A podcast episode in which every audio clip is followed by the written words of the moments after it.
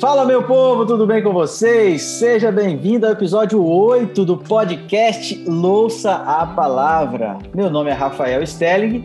E meu nome é Felipe Ribeiro e eu não sou anti-vacina, hein? Tem um médico aqui hoje, então vamos levar a sério isso aí, galera. É isso aí, o papo ficou sério. Talvez esse seja o episódio mais polêmico dessa temporada sobre sexualidade cristã. Então senta aí na cadeira, prepara o seu fone de ouvido. Na verdade, se você está lavando louça, né? Louça a palavra, não senta na cadeira, não. Mas se prepara. E nós trouxemos é, nesse episódio especificamente duas pessoas para conversar. A gente quer ter um bate-papo cristão mas também bem técnico, bem científico. Então a gente entendeu que seria interessante termos dois convidados. Qual é o nosso primeiro convidado? Felipe, fala pra gente aí. Ô, Rafa, o nosso primeiro convidado, a gente chamou um cara que vocês já devem conhecer. O cara é fera, formado em teologia pela melhor faculdade de teologia do Brasil, a FAD, meu irmão. Formado em psicologia pela Universidade Mackenzie pós-graduado em ensino universitário, tem extensão em ciência da religião pela PUC Paulista, já foi cantor do Black Singers, rapaz. Esse cara aí, ele é o mito, irmão. Esse camarada aqui atualmente é o líder de jovens da melhor região do Rio de Janeiro, da Associação Rio Fluminense da Igreja Adventista, casado com Brisa, pai da pérola de três anos. Rufem os tambores! Bem-vindo, Kênio! Tamo junto, irmão! Prazer imenso mais uma vez estar com vocês aqui nesse podcast que tem feito a diferença na turma para a turma jovem. Valeu! Também está aqui conosco o Manuel Machado, doutor Manuel, médico, atua no serviço de urgência, emergência, em terapia intensiva, deve estar tá trabalhando, que é uma barbaridade esses dias aí com Covid e tudo mais. Ele tem especialização em saúde da família pela UFMG, ele é casado com a Rayane, faz quatro anos, é, os filhos ainda estão por vir, não é isso? Ainda posteriormente, quem sabe. Seja bem-vindo, doutor Manuel. Obrigado aí, pastor, pelo convite. Eu vim direto aqui de um plantão só porque o tema é polêmico. Já que me convidaram para um tema polêmico, eu me animei para vir. Obrigado pelo convite. Não deu nem para dormir, né? Ele estava mandando mensagem para mim no, no, particular. Será que dá para a gente poder adiar?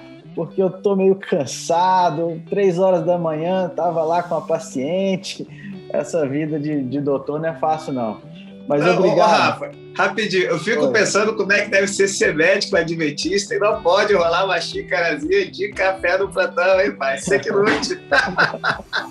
É, doutor, muito obrigado, viu, mais uma vez. Aqui a gente tem, assim, essa informalidade, a gente chama doutor Manuel, depois a gente vai chamar só de Manuel, e porque o, a, o, nosso ouvinte ele está na, na pia de casa, ele está lavando a louça. Então a gente não pode ficar com muita formalidade. De vez em quando a gente solta um doutor para lembrar de que você é uma pessoa, personalidade que está trazendo uma, uma coisa séria aqui. Mas de vez em quando a gente solta o Manuel também, porque a gente está na cozinha da casa do nosso ouvinte. Então é assim mesmo. O tema é diferenças conjugais. E antes de começar a conversa, a gente vai fazer uma oração e ler o texto base da semana. É, Pastor Felipe vai ler para a gente Gênesis 1, verso 26 a 28, mas antes eu vou orar a Deus. Querido Deus, obrigado, Senhor, pelo privilégio de estarmos aqui para conversar, para trocar um pouco de ideia e principalmente para pedir para a tua palavra falar para nós a tua vontade. A gente não está aqui para discutir nossa ideia, a gente não está aqui para poder compartilhar opinião, é, não só dialogar sobre o tema, mas tentar buscar na tua palavra aquilo que é a tua vontade para a nossa vida. E pedimos a tua bênção, a tua orientação. Talvez esse tema seja polêmico, algumas pessoas que estão escutando podem se incomodar um pouco. Nós pedimos compreensão, pedimos que o Senhor dê paciência, porque às vezes a transformação da nossa mente acontece é, com um pouco de dor. E a gente pede que o Senhor transforme nossa mente de acordo com o teu padrão, de acordo com a cultura do reino, não com a cultura desse mundo. Nós pedimos isso em nome de Jesus. Amém. Amém, amém. Vamos lá. Gênesis, Gênesis 1, 26 e 28. Vamos lá. Gênesis 1, 26 a 28 diz o seguinte aqui, meu brother. Então disse Deus: façamos o homem à nossa imagem, conforme a nossa semelhança Domine ele sobre os peixes do mar, sobre as aves do céu, sobre os animais grandes de toda a terra e sobre todos os pequenos animais que se movem rente ao chão. Criou Deus o homem à sua imagem, a imagem de Deus o criou. homem e mulher os criou. E Deus os abençoou e lhes disse: Sejam férteis e multipliquem-se, encham e subjuguem a terra. Dominem sobre os peixes do mar, sobre as aves do céu e sobre todos os animais que se movem pela terra. É, Rafa, tá aí o texto bíblico. E aí, meu irmão, que contexto é esse aí, papai? Qual que é o porquê dessa passagem tá aí, né? Tá muito claro nessa passagem que Deus fez homem e mulher.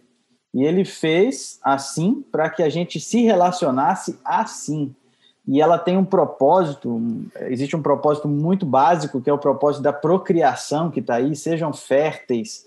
Então, a entrada do pecado no mundo abriu um leque na criatividade da humanidade, é, mexeu nas estruturas físicas e muitas vezes é, as pessoas ficam tentando achar outras maneiras de se realizar a satisfação da sexualidade. Mas desde o início, Deus colocou muito claro que existe homem e mulher e tem um propósito de procriação logicamente, então o relacionamento tem que ser assim.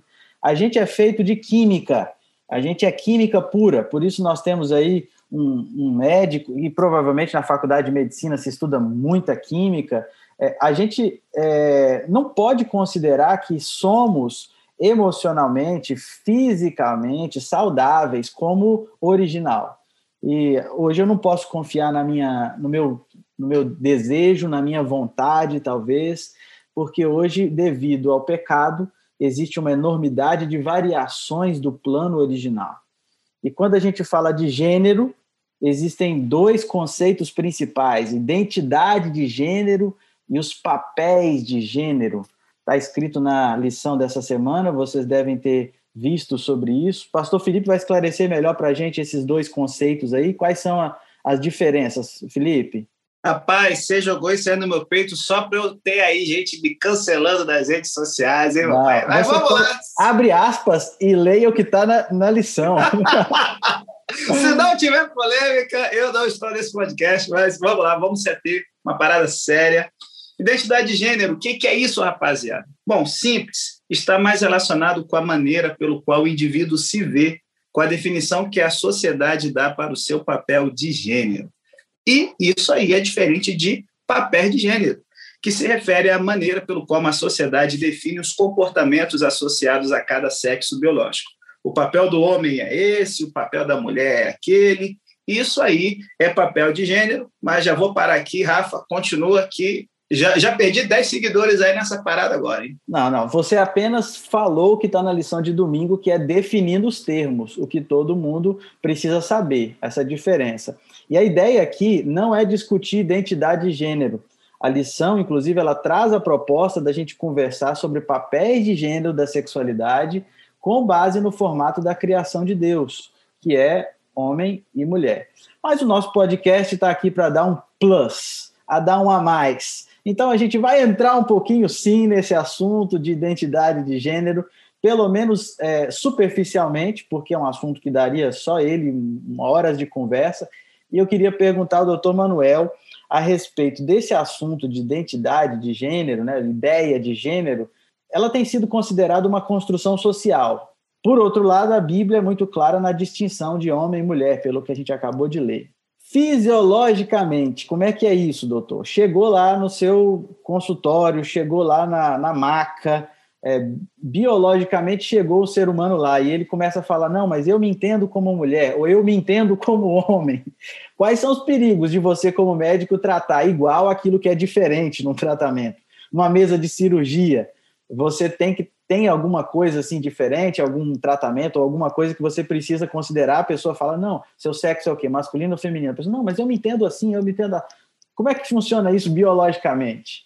A gente, quando estuda biologia, né, quando faz medicina, é, em especial, as pessoas não têm, eles tentam fazer uma, uma, uma, separação entre ciências exatas e ciências biológicas. E às vezes pode dar a impressão de que as ciências exatas são exatas e as biológicas não são. A, a, a capa do nosso estudo dessa semana é muito interessante, que ela tem um plug, uma tomada e uma lâmpada. O plug que encaixa muito certo, corretamente e unicamente nessa tomada é que gera a luz, né? Que, é, que é a lâmpada. E quando eu, a gente estuda biologia, é, eu sempre comento que a confirmação da minha fé, do que eu creio, se dá muito pelo que eu estudei na minha área de saúde, né, na área de medicina. Eu tenho mais convicções por isso. Quando a gente fala de, de, de formação de sexo, é, a determinação mesmo da questão sexual ela é dada logo na fecundação.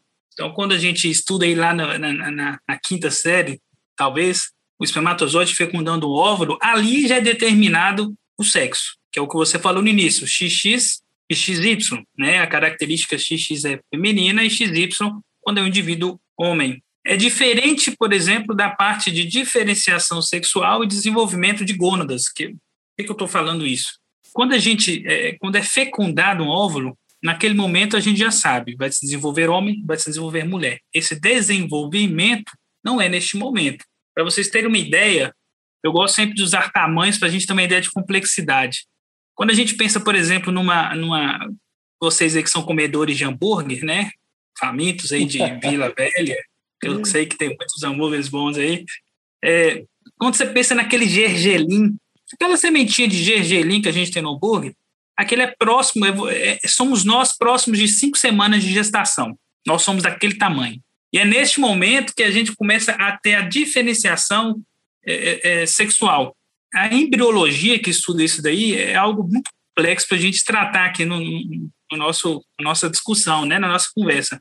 Mas a partir do momento que você tem a definição do sexo na fecundação, é que o corpo vai desenvolver ou, ou não vai estimular o crescimento de algumas estruturas. Então, quando a fecundação define homem, é, o corpo ele vai estimular através de hormônios e através de estruturas que você, durante a, toda a sua desenvolvimento fetal, você vai chegar, nascer como homem, com os órgãos sexuais masculinos, com as características masculinas. Isso é interessante porque não é algo que o ser consegue definir.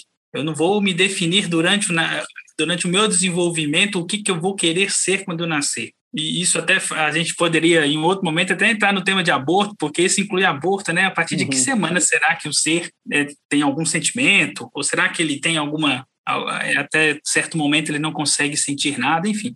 Mas é, Interessante que a gente tem esse desenvolvimento ao longo de toda a, a, a fase de feto até chegar ao, ao, bebê nascer e o corpo ele vai estimulando. É, Para quem tiver interesse da biologia, é uma coisa mágica. Eu digo que é algo mais interessante que nós temos na parte da biologia, porque são estruturas que até um certo momento, para vocês terem uma ideia, quando vocês, vocês que já tiveram filhos, né, vão fazer ultrassom e perguntam, doutor, quero ver o sexo da criança. Como é que eu consigo ver o sexo dessa criança? Aí o médico fala, olha, Geralmente a gente não consegue ver em tal semana. Espera, vamos repetir esse ultrassom lá na frente. Por quê? Porque até próximo ali décima primeira semana da gestação, o feto ele ainda tem características semelhantes. Ele tem, ele tem um órgão, digamos, para que todo mundo entenda, um órgão sexual que ainda não é definido. Ele vai definir melhor, mas já está definido qual é o sexo. É apenas a parte gonodal, ou seja, apenas, apenas as gônadas que ainda não são definidas. Então, essa parte biológica, ela é mais exata do que qualquer outra ciência. A partir do momento que eu tenho determinado, o corpo entende, olha, foi determinado, o sexo vai ser masculino ou feminino, nós vamos gerar no corpo estímulos, é, hormônios, controles ou, ou, ou freios, digamos assim, de estruturas que vão crescer ou não vão crescer para se transformar no que foi determinado na fecundação. E, assim, uma coisa interessante, que eu acho que a gente já poderia até discutir nesse momento, é que a grande tacada ou a grande questão que se tem discutido é se existe, então, nesse momento cromossômico, assim, da, parte genética, será que não existe um gene gay? Né? Vamos, é, esse é o, é o, termo que é usado. Será que não existe um, um gene, então, que antes dessa fecundação ou que após a fecundação não vai determinar a questão homossexual? Eu acredito que você já tem ouvido falar disso. Não sei se é um, é um assunto é indiferente para vocês. Eu já ouvi, mas nunca estudei a respeito. Isso foi interessante. É, existe hoje uma, uma, área da genética que chama epigenética. Não hoje, mas hoje ela está em evidência mais do que nunca. A epigenética ela estuda assim a questão da hereditariedade, né, do que é passado de pai para filho, é, de geração para geração, e estuda as possibilidades do meu genoma, ou seja, do meu conjunto genético, ser expressado de formas diferentes sem que eu mude esse conjunto genético.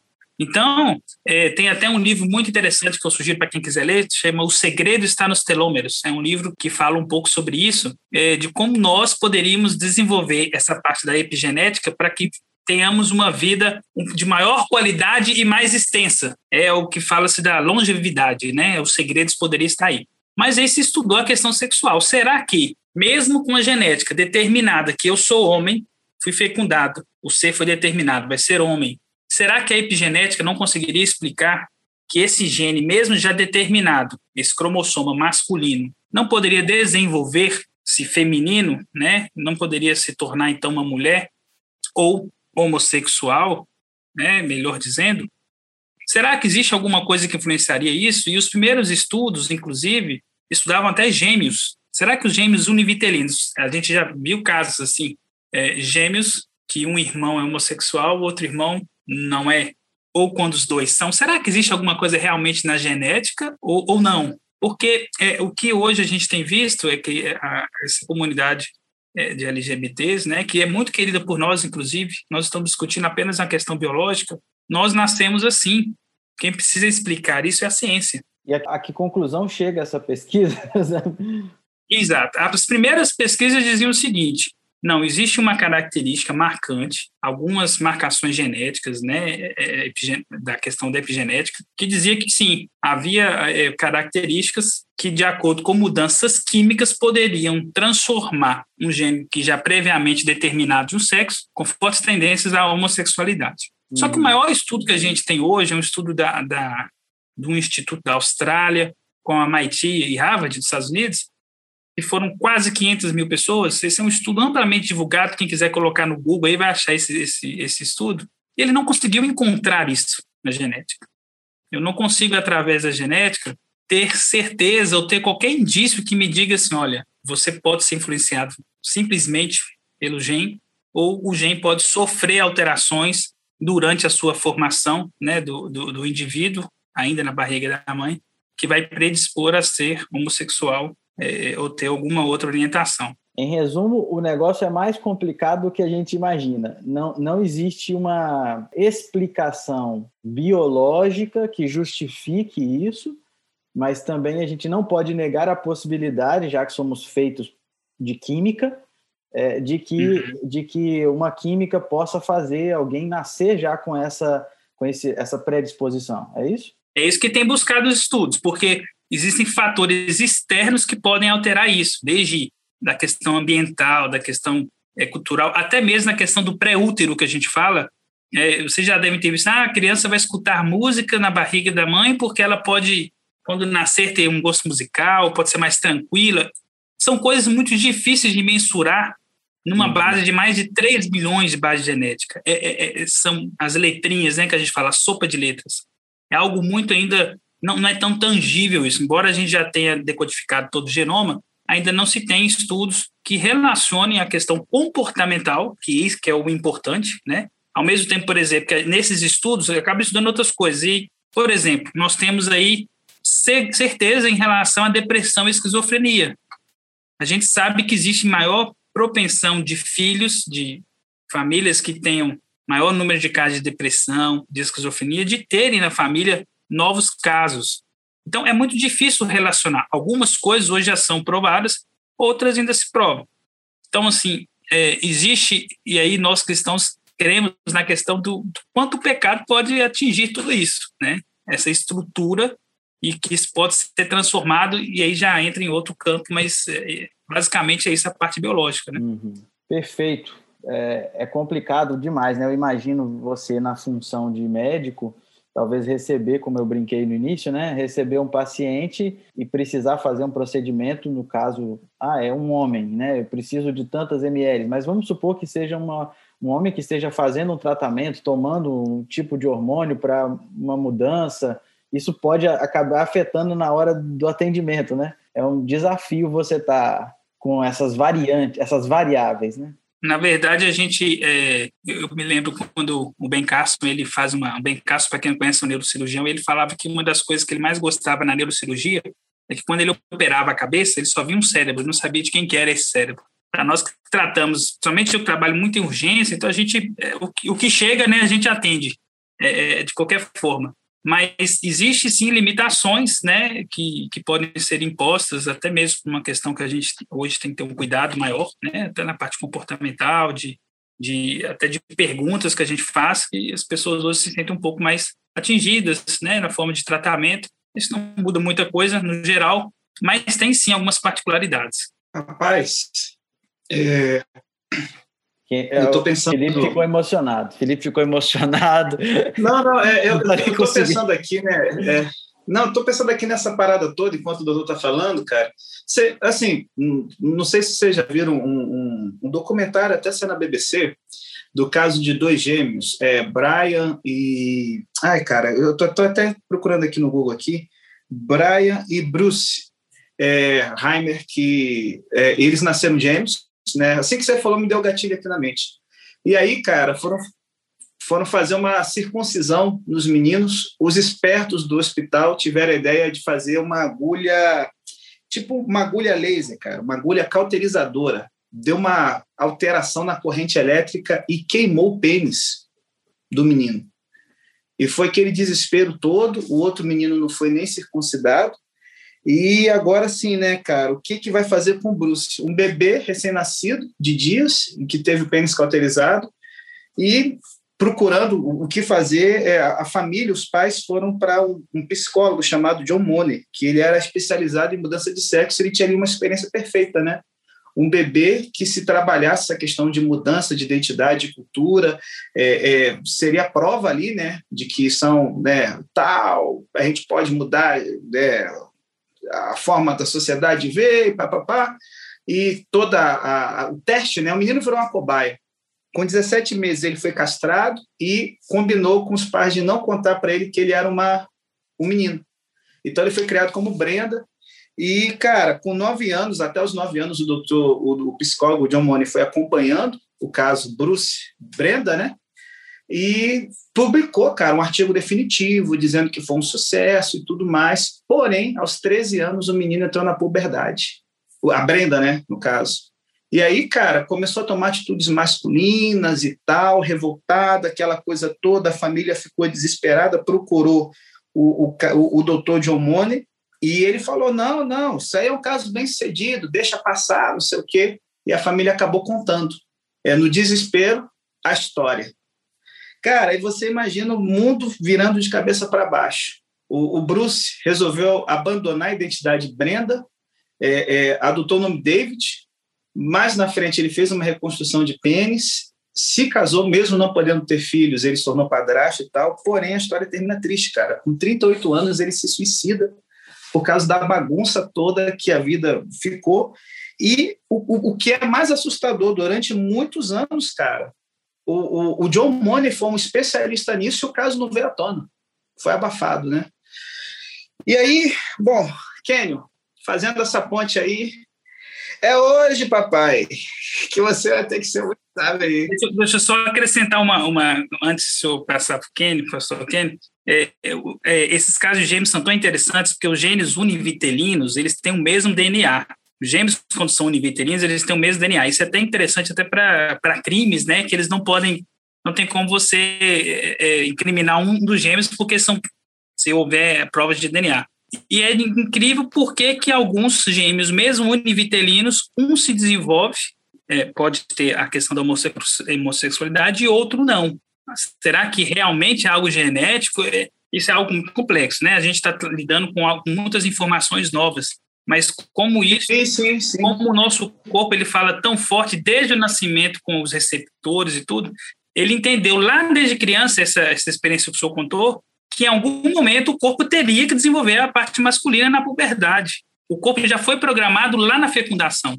Então, ele, ele precisaria desenvolver isso. E aí gera tantos transtornos que a gente vai falar talvez mais à frente. Não, e, aí, galera, é, eu não sei, assim, posso estar errado aí, Kenny até me corrige na hora da fala dele, mas assim, primeiro para os nossos queridos que estão vendo nosso podcast, a gente que não não não está defendendo que ah, o cara que é homossexual, ele escolheu e, e tal, e pá, a gente sabe que muitos, né, é, é, é, tem todo o conflito familiar, já ouvi de muitos, né, até amigos mesmo que são homossexuais, falam assim, pastor, eu não escolhi. Uma vez eu visitei um cara que ele passou quatro dias jejuando e orando, pedindo para Deus tirar isso dele, isso não aconteceu. Então isso dá uma crise, cara, na fé de muita gente, né? É uma luta para quem é pai, é, e mãe crente, né, para o filho. E assim, a gente muitas vezes pensa a barra que é, né? Ah, e eu já vi muita gente lacrando em cima do cristianismo. Mas imagina isso acontecendo no ambiente muçulmano, que a barra é muito maior. né? Então, assim, Kênio, rapaz, eu vou fazer de tudo aqui, eu não quero que você perca o seu CRP, né? Vamos aí lutar, mas quem sabe ainda, quem sabe, Rafa, dá um ruim, aí fica pastor definitivo, né? Não tem nenhuma alternativa. Mas assim, legal, culturas diferentes, tem maneiras diferentes de entender o gênero? A gente sabe que sim. Então, assim, qual a importância de a gente buscar a compreensão da feminilidade e masculinidade bíblica? O que é uma mulher de verdade e um homem de verdade a partir da perspectiva da Bíblia, que é o que norteia nós cristãos aqui? Você falou, fez uma pergunta muito interessante e a gente precisa começar entendendo o seguinte: a Bíblia ela é supracultural. Então, nós não submetemos a Bíblia à cultura, nós submetemos a cultura à Bíblia. O que não quer dizer com isso que a Bíblia não tenha tido ou sofrido influência cultural por conta do seu tempo. É óbvio que ela também sofreu, afinal de contas, ela deixa de maneira bem clara que foram homens inspirados por Deus que a, escreve, que a escreveram. Esses homens estavam sujeitos, subjugados à sua compreensão cultural local, à sua compreensão das questões cognitivas, à sua capacidade de conhecimento, de aquisição de conhecimento naquele momento. Então, embora a Bíblia seja supracultural, também entendemos que a Bíblia sofreu influência cultural na sua própria confecção. Mas por que nós entendemos, a, a, reconhecendo dessa forma, que a Bíblia é supracultural? Porque ela é a palavra de Deus inspirada. Quando nós dizemos que ela é supracultural, significa que ela serve para todos os tempos. Ela não foi escrita para um tempo específico, mas ela foi escrita para todos os tempos até que tudo se cumpra, como disse Jesus Cristo. Então, ela é útil para o ensino, para o aprendizado, para a repreensão, em todos os tempos, não apenas em um tempo específico. Então, dada essa compreensão que a gente precisa ter bem, bem de forma bem, bem clara, a gente vai avançar agora para compreender o que, que a Bíblia fala sobre o papel de homem e mulher. Quais são os papéis que a Bíblia apresenta para uma mulher? Eu poderia citar várias coisas, mas eu, se eu puder resumir em uma só, é assumir sua própria responsabilidade. Então a Bíblia diz assim: olha, você é responsável direto pela sua própria vida e buscar dentro dessa própria existência não apenas significado, mas, sobretudo, existência, subsistência, para você e para os que estão ao, ao, seu redor. Então, a Bíblia deixa de maneira bem clara que, do ponto de vista daquilo que eu não posso fazer, Deus fez a salvação pela graça. Do ponto de vista que eu posso fazer, Deus não move uma palha. Que é o quê? Ei, você, tem, você quer comida na mesa? Levante e vá trabalhar. Você quer se relacionar com alguém? Então seja você uma pessoa primeiro interessante para se, para se relacionar. Não adianta você não adianta você sonhar uma princesa querendo ser você o sapo. Isso só funciona na história em quadrinhos. Isso não funciona na vida real. Princesa quer um príncipe. Então, a Bíblia ela trabalha com um senso de responsabilidade. Ela apresenta isso na forma de papéis, que ao longo das eras vão mudando, mas não vão desresponsabilizando. Então, quando você vai para Gênesis, por exemplo, você vê Deus olhando para o homem dizendo: Olha, você vai ter que trabalhar para sustentar a sua casa. Deus olhar para a mulher vai dizer assim: Olha, você vai ter filhos. Então, cabe a você parir esses filhos e trabalhar para a educação, mas, sobretudo, para a redenção desse lar. Agora ele vai, ele vai fazer essa, ele vai ampliar esse conceito no Novo Testamento, quando ele coloca o homem como sacerdote, mas coloca a mulher com um papel espiritual também. Ou seja, em todos os aspectos que a gente vê a Bíblia falando dos papéis, a gente vê a Bíblia dizendo da responsabilidade que a gente deve ter com a nossa própria vida e, portanto, com a vida do outro. Então, o que é homem de verdade na Bíblia? O que é mulher de verdade? É aquele que assume sua própria responsabilidade. Não joga a culpa para o outro. Não transfere responsabilidades para outro, como se ele não possuísse alguma responsabilidade naquilo. Homem, na Bíblia, assume a louça. Ele lava a louça, sabe por quê? Porque a responsabilidade dele também é ajudar a trabalhar no, na casa. É interessante isso, o homem não ajuda, porque ele não está fazendo um favor, ele mora na mesma casa, entende? Então, ele está ali em comum acordo, dividindo o mesmo teto, e, portanto, cabe a ele desempenhar todas as funções necessárias para que aquele teto possa funcionar. A mesma coisa acontece com a mulher. Então, quando você vai para a Bíblia, do ponto de vista da educação de filhos, você percebe que homem e mulher possuem papéis muito distintos e, e correlacionados, e que se incrementam um no outro, se completam um no outro. O que é homem de verdade na Bíblia? É alguém que resolve o seu BO. e assume o seu BO.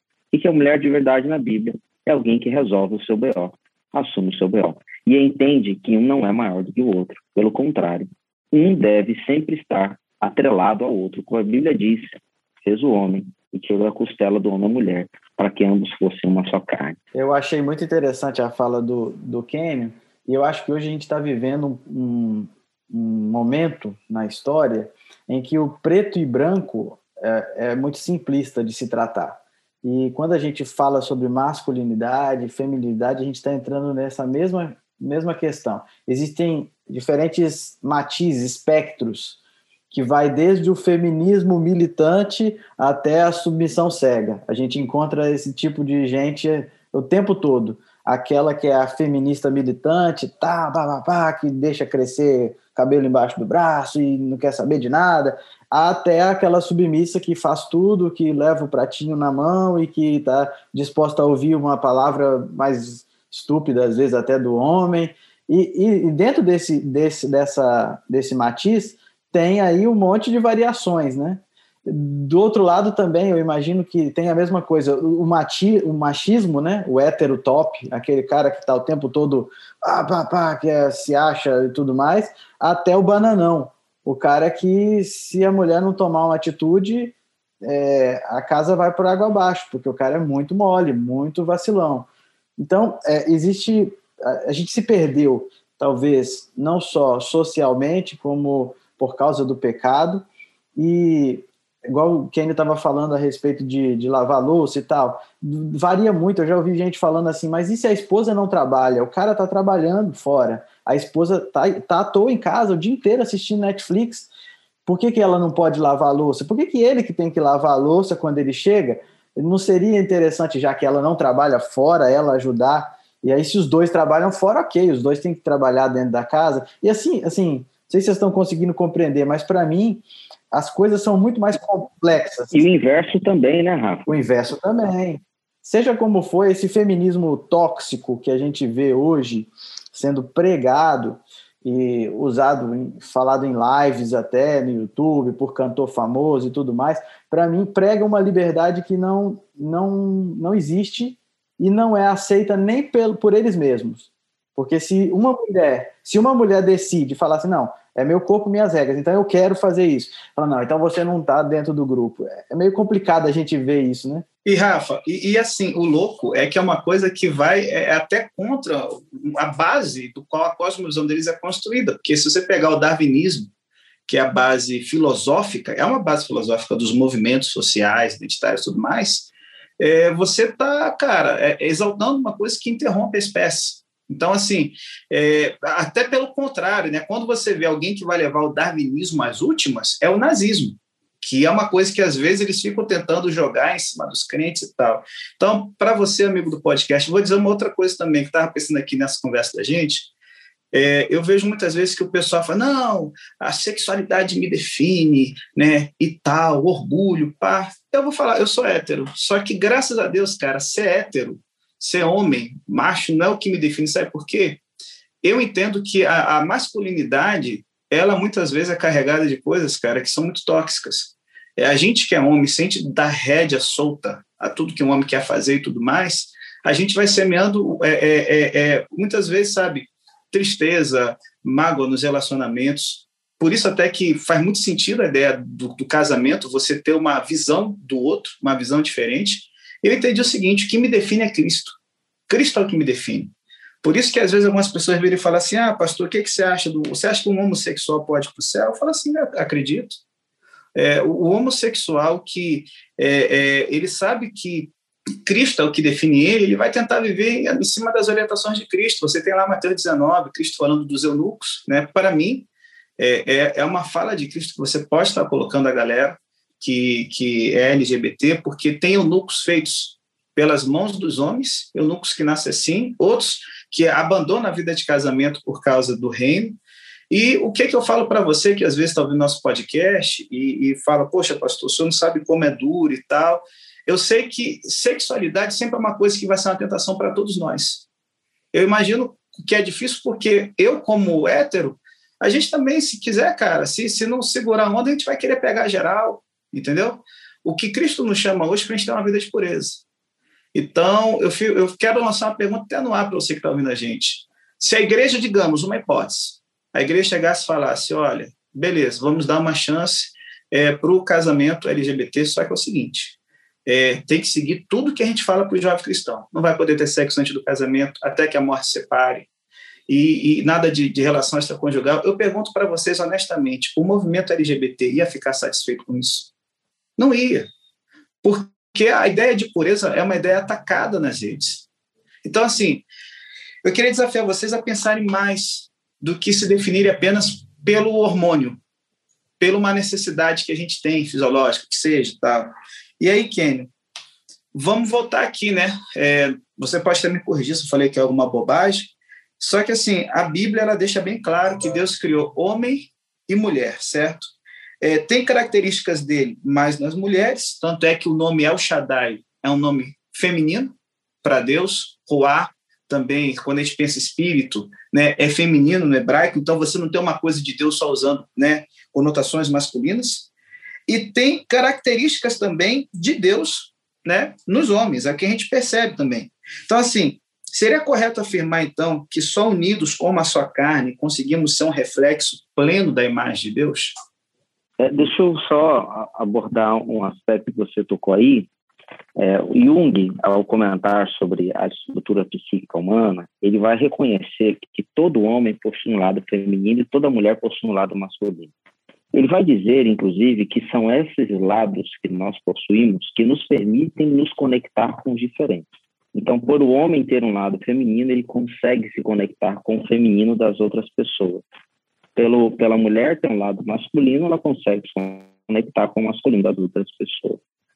E conseguem, a partir disso, compreender-se, aceitar-se, entender a si mesmo e também ao outro. É óbvio que ele, ele vai trazer, dentro dessa, desse conceito, muito mais coisas e que não cabe aqui a gente estudar nesse momento. Mas ele chama atenção para esse fato, eu achei muito interessante ele chamar atenção para isso, para mostrar a perfeição de Deus na criação do homem, ao garantir na estrutura psíquica do homem a possibilidade do homem, mesmo sendo diferente, compreender aquele que não lhe é igual. Entende? Então, quando Deus fala assim, iniciar o homem e a mulher serão uma só carne, Deus não está tentando fazer com o exercício do impossível. Ele já predispôs o homem a essa realidade. Ele não fez isso apenas simbolicamente, pegando uma, um, um, osso, colocando ali a partir desse osso construindo a mulher, para dar um símbolo de que aquela mulher era carne, osso do, de Adão e, portanto, deveriam ser. Não, não. Deus predispõe o homem a uma realidade onde ele teria condições de conviver com o diferente, que nesse caso da Bíblia é justamente a relação homem e mulher. Mas que a gente pode, a gente pode, num exercício filosófico, é, ampliar isso para as mais diferentes realidades. Deus nos fez com a possibilidade, a capacidade de conviver com os diferentes.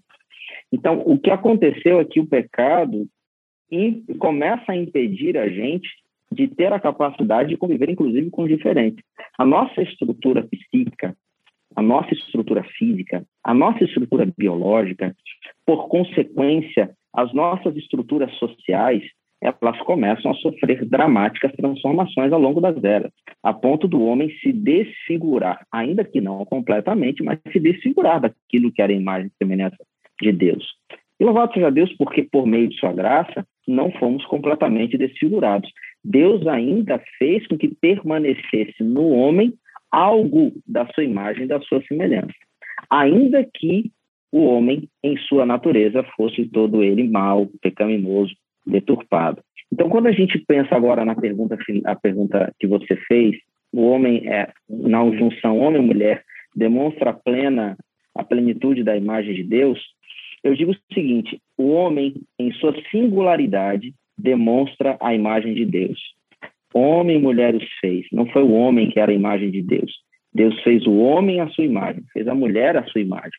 A matriz para fazer a ambos foi o homem. Ainda que a matéria-prima para a mulher tenha sido parte da carne do homem, ela não foi feita à lua, à imagem e semelhança de Adão. Ela foi feita à imagem e semelhança de Deus.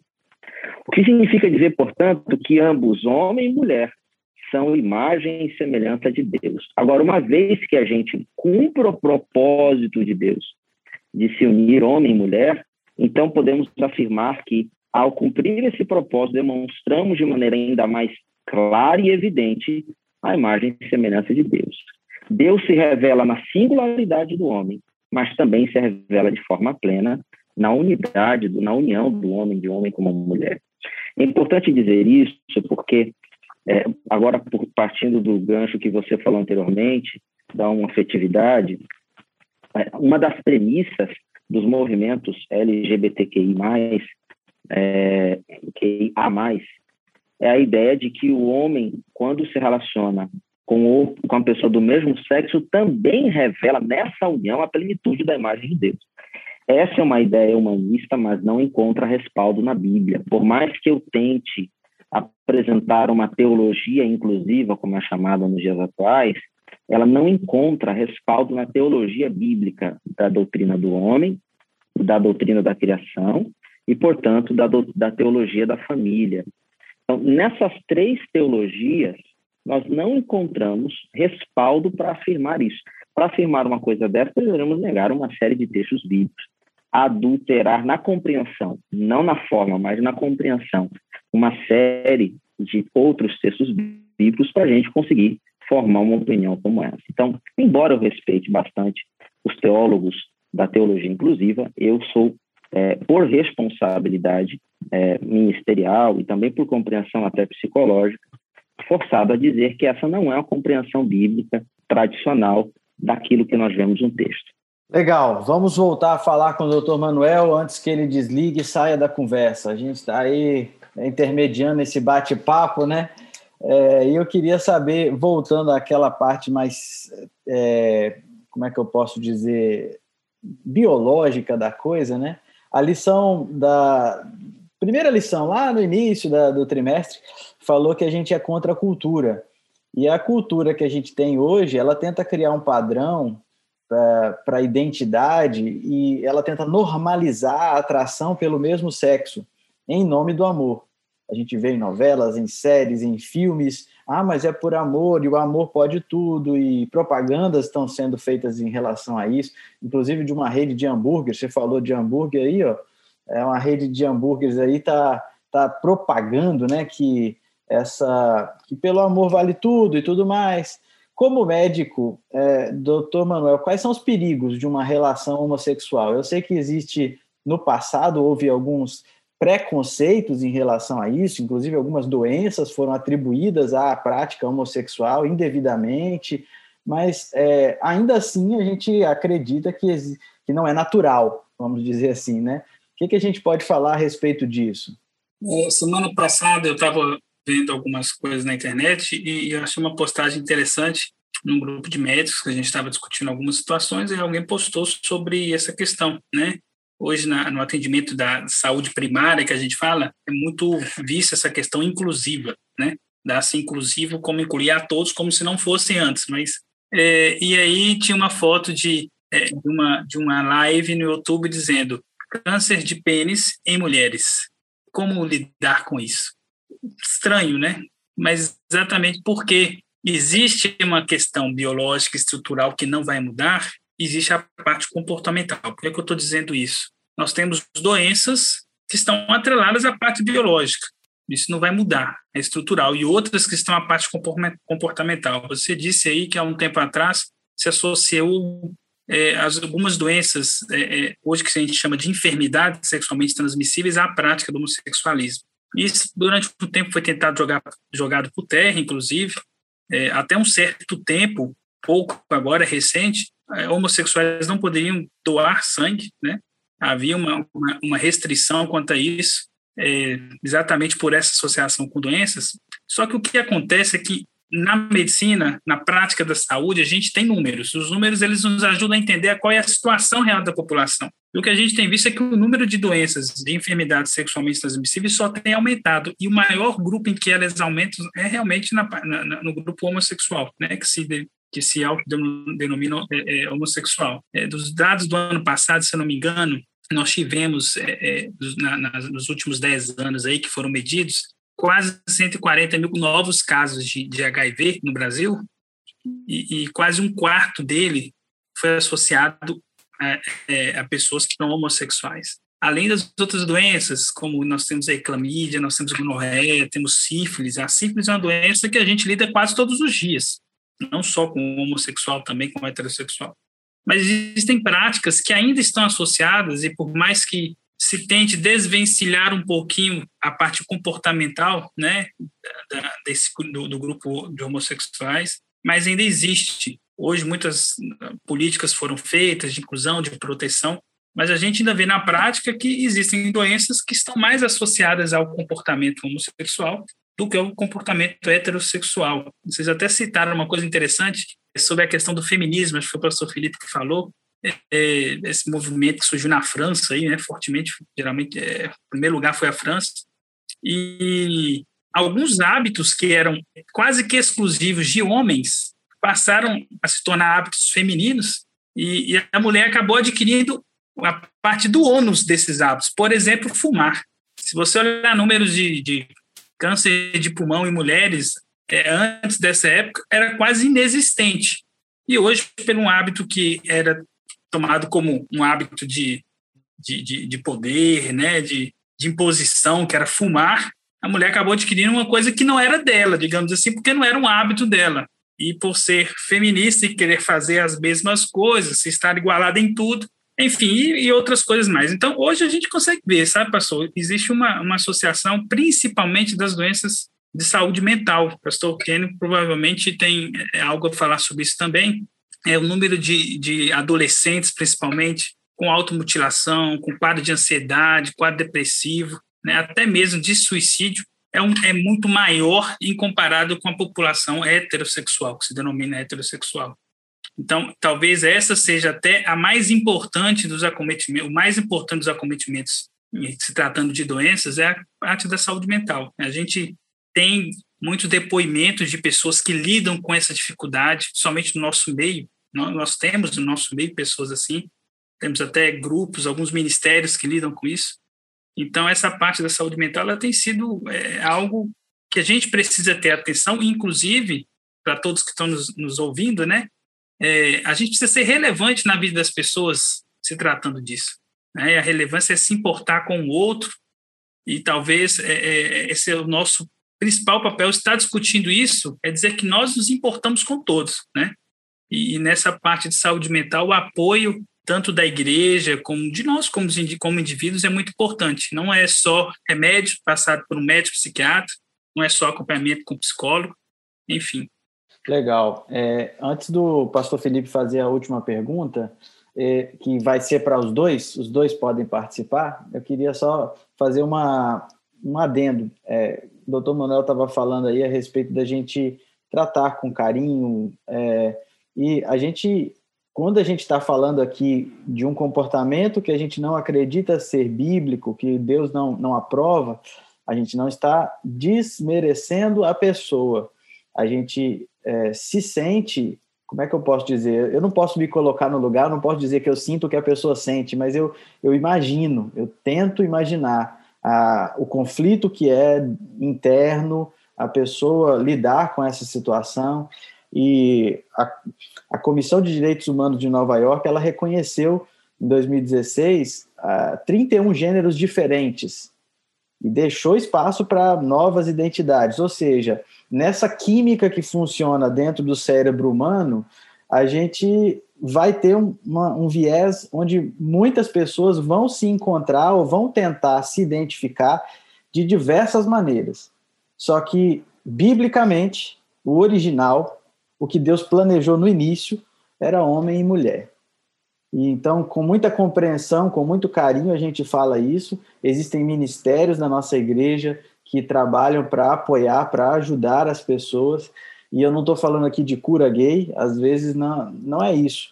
Às vezes é, é você realmente, é, como um casado precisa lutar para ser fiel à sua esposa, como um solteiro precisa lutar para não fazer sexo antes do casamento, é, um homossexual talvez precise optar pelo celibato e porque sexo não é tudo na vida. e a gente sabe que é uma necessidade, é, é importante na vida, mas não é tudo. Então, Pastor Felipe, considerando essa, essa situação, como é que a gente pode é, ser categórico em relação à nossa posição sem ser simplista, né? Rapaz, é, isso, é, é, isso, é um, isso é um mistério, sabe? Assim, não, não que seja uma coisa impossível. É, eu vou te falar, Rafa. Eu costumo conversar com, com a galera que me procura, né? Às vezes é um pai que está passando por isso, uma mãe. Então, a primeira coisa que eu falo é o seguinte: não deixou de ser filho e filha, tem que continuar amando e tudo mais. É, a Bíblia, ela tem palavras duras e difíceis, não são apenas para os homossexuais, são para todos certo? Eu vou pegar uma coisa para mim. É, eu, é, eu, minha luta é contra a obesidade. Então, assim, é, na Bíblia, obesidade que deriva da glutonaria, né, e a homossexualidade são listadas nas mesmas listas, como por exemplo 1 Coríntios 6, né, glutonaria e tal. E assim, é uma luta para mim. E para mim seria muito mais fácil você cortar isso, né, porque meus melhores momentos de alegria é, é numa mesa tá aí, a gente que é amigo, né, e tal, vocês que andam comigo já perceberam que eu gosto de comer, gosto de dar risada, é, é um momento legal. E, e, eu podia chegar a argumentar com Jesus falar assim: Jesus, os meus melhores momentos são numa mesa, me ajuda a lidar com a ansiedade. Só que, assim, uma coisa que eu descobri que tem me ajudado a perder peso é que é, a minha ansiedade eu tenho que jogar sobre Cristo. E, e é isso que eu queria falar para todos, sabe? Às vezes a gente está falando aqui de sexualidade, para todo mundo que luta com isso, Cristo nos chama para a fonte da alegria não ser um ato sexual, ou, ou, uma definição que a gente se agarra, como se fosse pecado a gente né, ser chamado de, de errado e tal. E assim, Rafa, é, eu, eu aqui queria só aqui por alto comentar que muitas vezes pode estar alguém ouvindo o podcast falando o seguinte, ah, para vocês é fácil falar disso porque vocês são da obra, são pastores, vocês são héteros e tal. O maior especialista de grego, koiné, do mundo lusófono, é o Frederico Lourenço, um professor de, de Portugal, se não me engano, Coimbra, especialista em grego clássico. Ele é homossexual. E ele fez uma tradução do Novo Testamento e está traduzindo o Antigo, a Septuaginta. E ele, ao traduzir é, 1 Coríntios 6, 9, ele colocou é, que Paulo fala uma lista das pessoas que não vão herdar o reino, né? E ele coloca ali o seguinte: nem afeminados e nem homens que se deitam com homens. E ele bota uma nota na tradução dele, porque muitas pessoas argumentam que não existe uma crítica ao Novo Testamento direta e tal. E esse camarada, e eu até vi uma entrevista, sabe, dele no jogo. Ele falando, quando ele fez a tradução, essa coisa de dizer que o Novo Testamento, que o Evangelho de Cristo, ele não condena a homossexualidade, é, é uma ilusão, uma forçação do texto bíblico. É, os termos ali, eles aparecem, e no mundo grego clássico, é, havia uma diferenciação da homossexualidade ativa e passiva. No, no, no mundo grego e romano, se considerava ser um homossexual passivo vergonha. Normalmente era um escravo, um prostituto, alguém que não tinha direito de cidadania e não era merecedor de consideração. Estou lendo aqui o Lourenço, o Lourenço, o Frederico Lourenço, tá? Na tradução dele. Se algum homem, fora dessas categorias, entre aspas, rebaixadas, se prestasse a tal comportamento, estava sujeito à perda dos seus direitos cívicos. Portanto, para gentios ex-pagãos, como eram os membros da congregação cristã de Corinto, seria natural que homens dados à prática da homossexualidade passiva fossem alvo de condenação. Porém, Paulo choca o público ao colocar o homossexual ativo na mesma lista. Por isso ele usa dois termos diferentes. Por quê? porque os donos de escravos que abusavam sexualmente dos mesmos, né, os clientes dos prostitutos, eles se achavam superiores porque eles não eram penetrados. A eles cabia a parte ativa. Paulo, porém, ele não diferencia os dois comportamentos e sublinha que ambos são igualmente condenáveis, cara. Ele usa até termos em grego que seriam gírias da, da, linguagem da rua popular. Né? A cernocoite seria algo como mole, frágil, no, na questão do malacói, né? que seria para efeminado, e a cernocoite seria homem, machos que vão para a cama com machos, seria a tradução literal assim. Então, gente, quando a gente está aqui conversando, para a gente seria muito mais fácil. Eu acredito que pra, nós amamos os nossos ouvintes, nós temos amigos que lutam com isso, que tem essa, sabe, e que são cristãos. Então, assim, é, não pensem que é uma coisa fácil para a gente. Só que assim, a, a gente quer ter um compromisso com a palavra de Deus. Então, eu agora quero pedir ajuda de vocês aqui, Kênio e Manuel. Como podemos ser contra a prática homossexual sem discriminar, sem ser simplista? Porque nós temos outras listas de pecados que a gente não sai lacrando, certo? E como ajudar quem deseja ajuda? E aí, Ken, eu sei que o psicólogo hoje no Brasil não pode fazer terapia para quem quer abandonar, né? Quem quer eh, ter uma outra vida e tal. Quais são as opções que a gente pode dar no tratamento que vocês tiveram durante esse tempo aí? Experiência de vocês a, auxiliar as outras pessoas.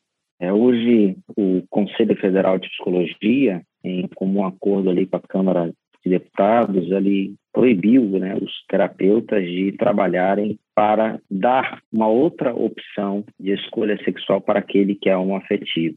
Embora esteja, embora a frase que eu acabei de utilizar, ela seja bastante polêmica, e talvez alguém que esteja ouvindo o podcast possa questionar, inclusive, essa fala, na prática acabou se proibindo de fato.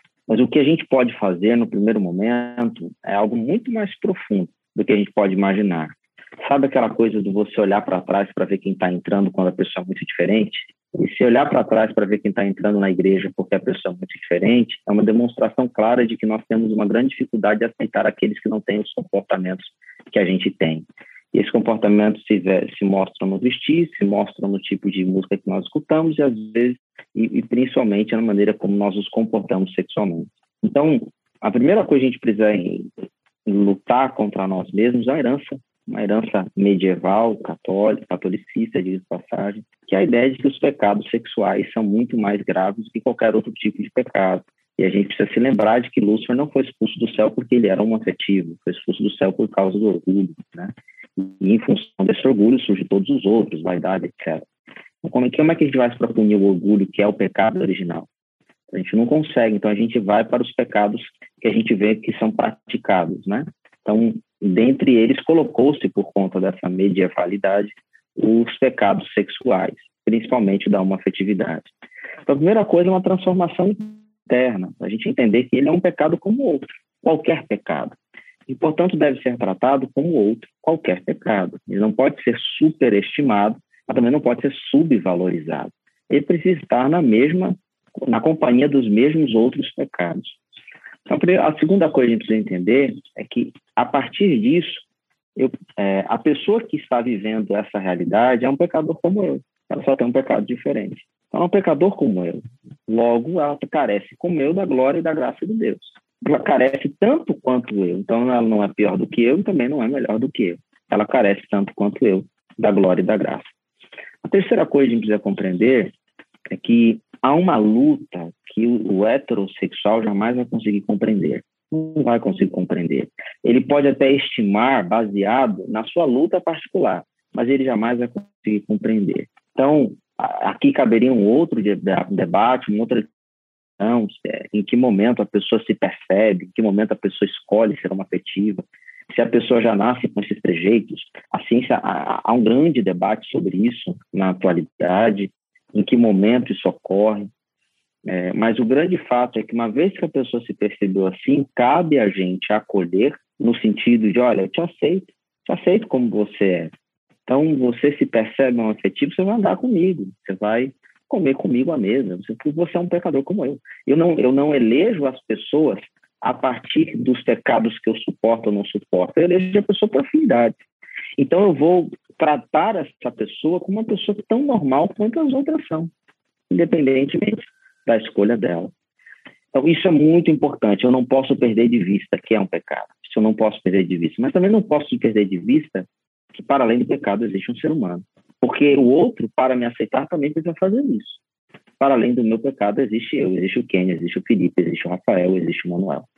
Então, essas coisas são muito importantes da gente nunca esquecer. Doutor Manuel, gostaria de alguma palavra?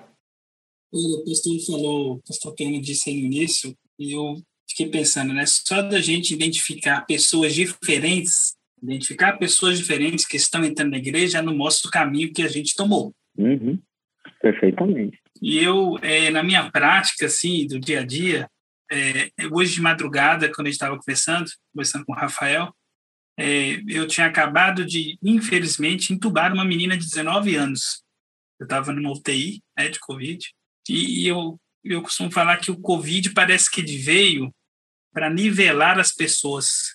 Rico, pobre, preto, branco, homossexual, heterossexual. Ela atinge do mesmo jeito, as pessoas vão ter os mesmos problemas, pessoas que nunca tiveram problemas vão morrer, outras idosos de, de, de alta hospitalar para uma pessoa de 95 anos semana passada, com Covid, muito bem para casa. E assim, às vezes eu dou graças a Deus por me fazer viver num lugar, trabalhar no meio onde há sofrimento, porque parece que ele nos coloca com o pé no chão e diga, olha, isso aqui é para todos, todos são iguais. Tá vendo que um adoece, o outro também. E tem um, uma, uma, vocês me permitam né, citar uma passagem bíblica aqui no meio de três pastores, mas tem um texto que eu gosto muito, eu gosto muito dos textos onde associam a parte de cura com a parte, é, com a vida de Jesus. E tem um episódio lá em Mateus é, 12 da cura do, da mão do homem, do homem que tinha a mão ressequida. E, é, e eu fico pensando que nós, como cristãos, ou nós, como igreja, e eu sempre falo, nós temos que nos preocupar para não sermos tão institucionais e sermos mais pessoais, né? E fala, e tem a cura do homem, que tinha uma mão ressequida, Deus cura, mas o interesse real dos fariseus era para saber o que se aquele estava certo fazer aquilo. Se o cara curou a mão, se ele se salvou de uma doença, que me importa? Eu quero saber se isso é lícito fazer isso no sábado ou não. Não encontrar alegria, né, na alegria do outro não havia, não houve alegria. Então, eu acredito que dentro desse assunto, é, eu volto a afirmar que é muito importante que nós sejamos, como cristãos, como indivíduos e como igreja, relevante na vida das pessoas em qualquer que sejam os problemas que elas têm enfrentado. E eu acho que nós estamos num momento em que existem assuntos muito importantes. Eu fiquei muito feliz quando vi esse tema da lição sendo debatido, porque é um tema relevante na vida das pessoas. Eu não posso discutir isso daqui 10, 15 anos está sendo relevante agora. E, e, é muito bom que são pastores que estão lidando com isso, né? Vocês três é, estão atentos para esse tipo de coisa, porque eu acho que é, quando a gente pensa no indivíduo, em como eu posso ajudar realmente a vida da pessoa, eu acho que a gente, com amor, com, com misericórdia, compreensão, as outras coisas vão acontecer.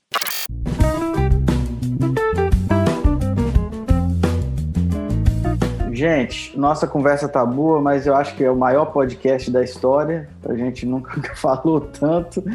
A gente já desde o início sabia que seriam temas delicados, exigiriam um pouco mais da gente. Mas concluindo, como o pastor Felipe falou em determinado momento, um dos postulados básicos da teoria da evolução, né, é que os indivíduos de uma população elas lutam pela sobrevivência da sua prole e só os mais aptos, segundo Darwin, né, sobrevivem deixando filhos. Seguindo esse raciocínio básico, simples, né, os indivíduos de uma população que não deixam filhos não seguem o caminho natural da evolução. Então, a homossexualidade é um comportamento que foge à lógica até da evolução. Ou você é evolucionista ou e contra a homossexualidade, ou a favor e contra a evolução. É, enfim, a nossa sociedade está muito confusa.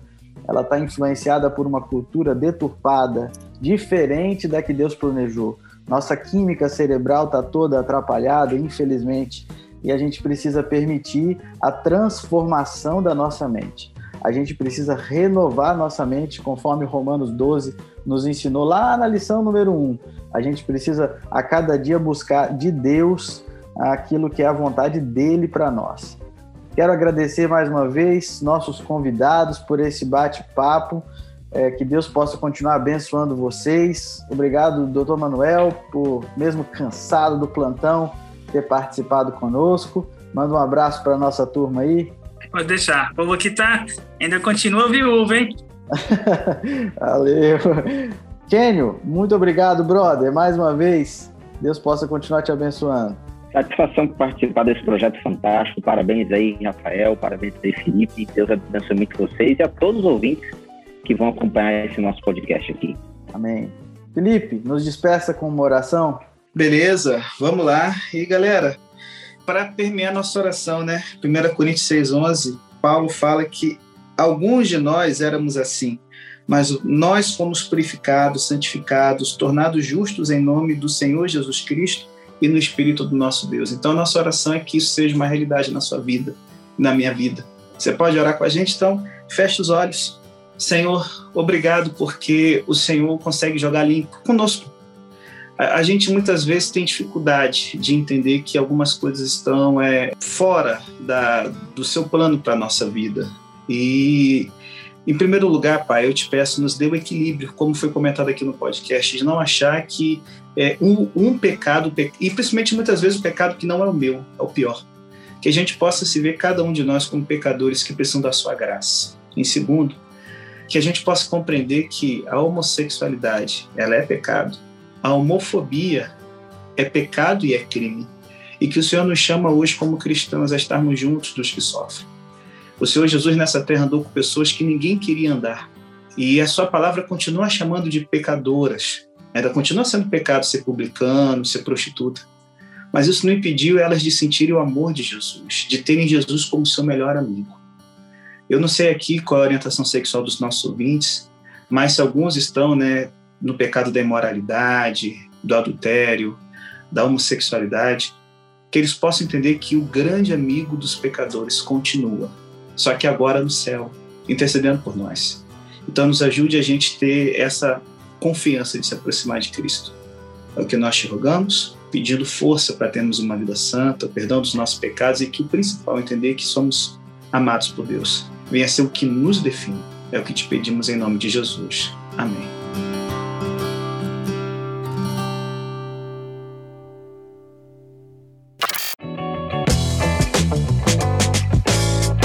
Compartilhe esse podcast, siga as nossas redes sociais. Diversão, risada, conteúdo é aqui no podcast Louça a Palavra. Até a semana que vem, pessoal. Qual que é o estudo da semana que vem, Felipe? Você tem uma ideia aí? Rapaz, olha, eu não sei ainda, mas vai ser sexualidade, vai ser muito bom. Interconectividade, então, olha, tem mistério nisso aí, vem com a gente. E não esqueça, a vontade de Deus para sua vida hoje é compartilhar esse podcast. Compartilha, compartilha e até lá. Valeu!